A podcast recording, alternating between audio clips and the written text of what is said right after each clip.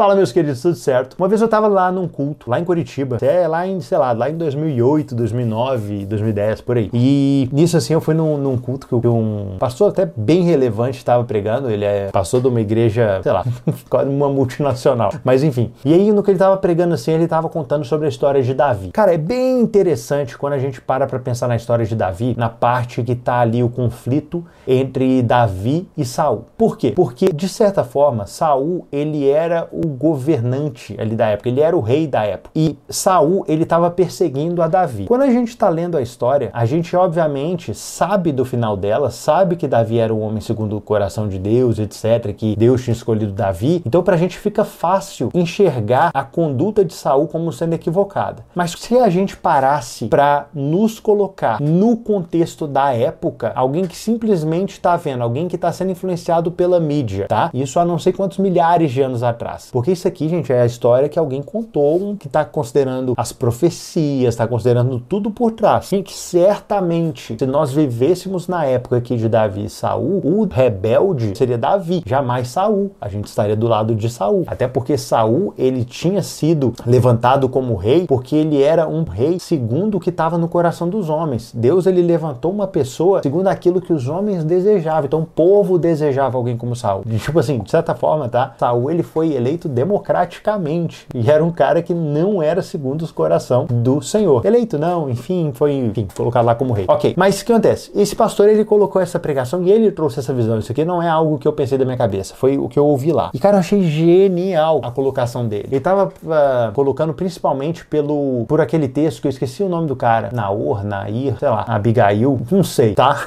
eu não, esqueci o nome dela aqui agora. Esse sujeito, eu vou ter que pegar o nome. Eu não vou me perdoar, eu não vou conseguir seguir sem saber o nome do cara. É isso, Abigail, acertei. Enfim, Davi ele estava lá sendo perseguido por Saul e ele foi nessa na casa de Nabal. E ele pediu ali alimentos, pediu mantimentos ali para eles e pro, pro exército, na verdade pros, pros valentes dele ali que caminhavam com ele. Quando ele pediu, ele solicitou isso, Nabal disse que não daria. Só que a Abigail, ela agiu por trás das costas de Nabal porque ela viu assim, meu Deus, Davi vai matar Nabal, vai, vai matar a gente aqui, porque Nabal não concedeu ali o que Davi pediu. O que que Abigail fez? Escondido. Ela foi lá e atendeu o pedido de Davi e levou para ele ali mantimentos e tudo. Falou assim: cara, pelo amor de Deus, não mata meu marido. Não mata meu marido, mas tipo assim, tá aqui aquilo que vocês pediram. Cara, olha só, eu recomendo que vocês leiam. Tá lá em 1 Samuel 25, tá? É essa história, caso você queira entender mais a fundo.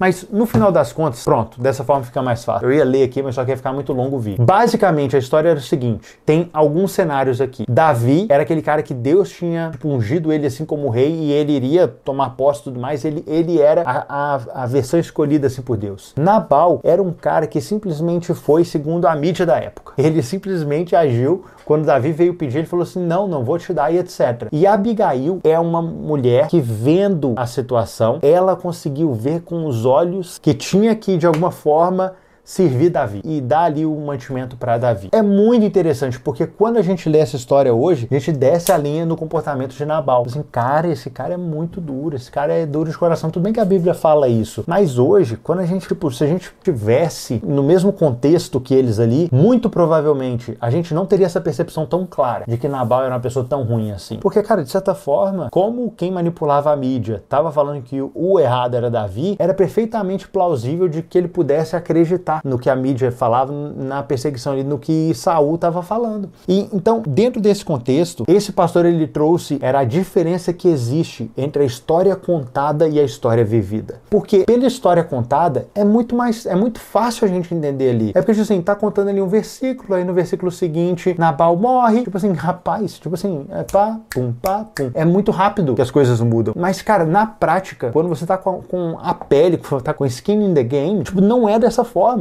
Não é assim tão rápido. As coisas não são tão perceptíveis assim como elas parecem ser numa história contada. Parece, né, nessas histórias de autobiografia, fala, ah, e o fulano de tal foi fez isso. Tipo assim, meu, às vezes o cara fez isso por oito anos. Oito anos, velho. O que, que você consegue fazer por oito anos sem desistir? Entende? Tipo assim, se eu não me engano, Davi, desde a unção dele até ele tomar o reino, é tipo, é, pegar ali o reino, acho que foram 13 anos. José, no Egito, é, se eu não me engano, é aproximadamente 13 anos também. Cara, não é de barbaridade barbada. Não é de barbada que as coisas acontecem. E a história, quando ela é contada, ela parece ser muito bonitinha, ela é muito nossa, linda. Ela é muito óbvia, nossa, é claro que Deus ia abrir as portas. Nossa, que homem de pequena fé. Tipo assim, a mesma coisa quando a gente lê a história de Pedro. Meu, Pedro caminhou sobre as águas, cara. Aí a gente só fala assim, nossa, ele não teve fé, né? Ele, aí ele começou a afundar. Olha, você tá de brincadeira comigo, cara. Ele pisou sobre as águas. Ele já teve uma ousadia que eu não tenho. Ele já foi muito além do que eu consigo ir. Aí só que a gente, porque tá lendo ali a história contadinha, fala assim, nossa,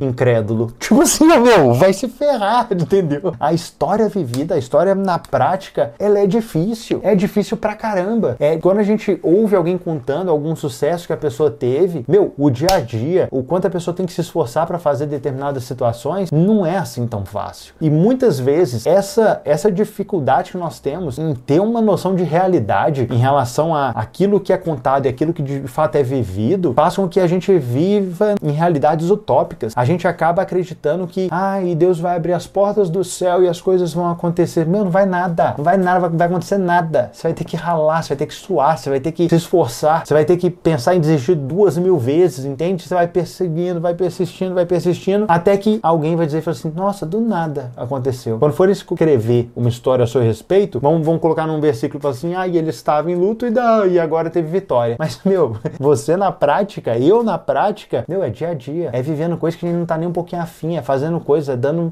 martelando pedra, sabe? Tipo, é difícil. A vida real, ela é difícil. A vida real, ela é desafiadora. O objetivo aqui eu trazer isso é pra, cara, pra gente ver essas realidades. Primeiro, meu, a gente tem que honrar bastante Abigail. Não à toa que Davi depois pegou Abigail para ser esposa dele depois que Nabal morreu. Porque, cara, uma mulher que tem uma percepção dessa durante o período, uma mulher que tem esse tipo de visão, ela tem que ser louvada, ela tem que ser elogiada mediante essa capacidade de discernimento no meio do caos, entende? E, meu, eu acho que é isso. Eu acho que mais a palavra é tipo assim, cara, que sejamos como Abigail, que consegue ter uma visão clara daquilo que de fato é real, daquilo que de fato tem valor, independente da situação. Que a gente não fique se apegando à historinha contada pensando que é as mil maravilhas e nem que a gente também fique apegado àquela história vivida de que, é, tipo, só vale o que eu vivo, tipo, eu só tenho que sofrer e etc. Então a gente, a gente tem que saber é, conciliar essas duas coisas. Nós precisamos ser como Abigail. E meu convite é esse. E, cara, independente do que você tá vivendo, tá? Se você tá achando que, ah, é,